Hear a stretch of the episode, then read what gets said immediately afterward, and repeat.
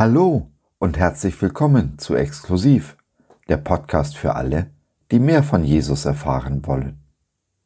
Es vergeht nicht ein Tag, an dem unsere Regierung nicht neue Gesetze und Regeln erlässt. Die Flut an Gesetzen ist mittlerweile so gewaltig, dass ein einzelner Mensch da gar nicht mehr durchschauen kann. Aber auch unsere Liebsten, die, die uns am nächsten stehen, haben Erwartungen an uns. Denn eins wollen sie alle nicht, dass wir lieblos sind.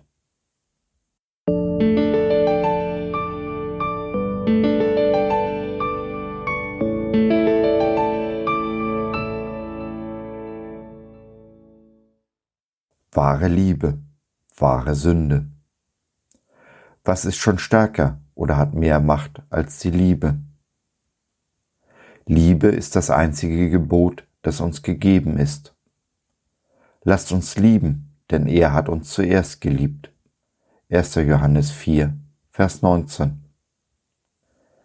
Jesus hat uns, seinen Nachfolgern, nur ein einziges Gebot gegeben, dass wir einander lieben sollen, wie er uns geliebt hat.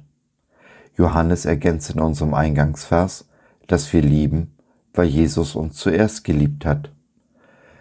Liebe wartet auf Antwort, denn Liebe ist immer aktiv. Wenn ich meiner Frau Blumen schenke und sie würde ein langes Gesicht ziehen und mir vielleicht sogar Verschwendung vorwerfen, so wäre das nicht die Antwort, die ich erwartet habe. Nein, Liebe möchte mit Liebe beantwortet werden. Genauso werden wir das Gesetz Christi erfüllen. Wir lieben, weil wir geliebt sind. All unsere Kraft, all unser Sein, unsere Würde, unsere Verantwortung ziehen wir aus der Tatsache, dass wir geliebt sind. Die Liebe Gottes zu uns ist so überreichlich, dass sie in uns überfließt, wir gar nicht anders können, als sie weiterzugeben. Was ist demnach Sünde? Sünde ist das Gegenteil von Liebe. Jedes Mal, wenn ich lieblos bin, sündige ich. Jedes harte Wort gegenüber meiner Frau ist Sünde. Jedes Mal, wenn ich am vollen Mülleimer vorbeilaufe und ihn eben nicht runterbringe, sondern es meine Frau tun lasse, ist es Sünde. Auch kann ich mir selbst gegenüber lieblos sein, vor allem in den Momenten, in denen ich mich nicht geliebt weiß und mir selber nehme, was mir vermeintlich zusteht. Ich befriedige sozusagen mich selbst, anstatt dankbar anzunehmen, was Gott mir gibt und damit zufrieden zu sein. Gott liebt mich bedingungslos. Ja, er hatte mich schon lieb, als ich noch sein Feind war. Seine Liebe zu uns ist so grenzenlos, dass er für uns Sünder, für uns lieblose Menschen in den Tod ging. Dies ist der ultimative Beweis für seine Liebe.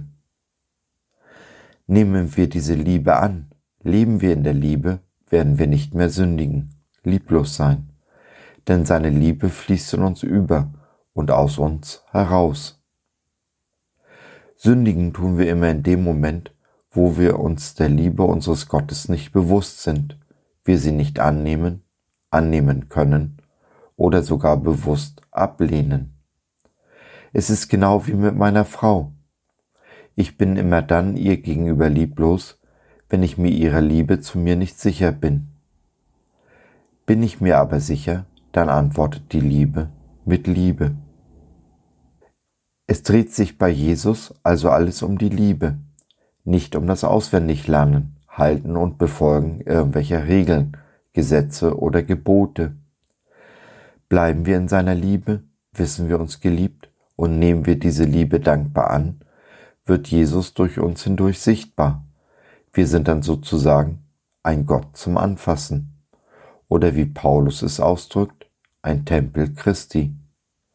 Von ganz allein werden wir dann Frucht bringen und nicht mehr lieblos sein. Und genau diese Liebe ist es, die die ganze Welt auf den Kopf gestellt und in Brand gesetzt hat. Sie tut es noch heute und wird bis in alle Ewigkeit die stärkste Kraft im Universum sein. Wir können nichts mitnehmen in die Ewigkeit, außer den Beziehungen, die wir gelebt haben, der Liebe, die wir geübt haben.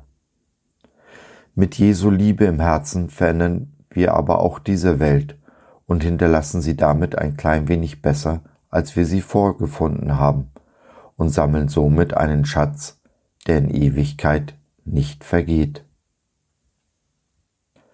So, das war's für heute. Wenn ich dich zum Nachdenken anregen konnte, habe ich mein Ziel erreicht. Wenn sich in deinem Leben etwas verändert, hat Jesus sein Ziel erreicht.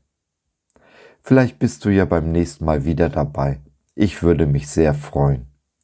Bis dahin, dein Josef.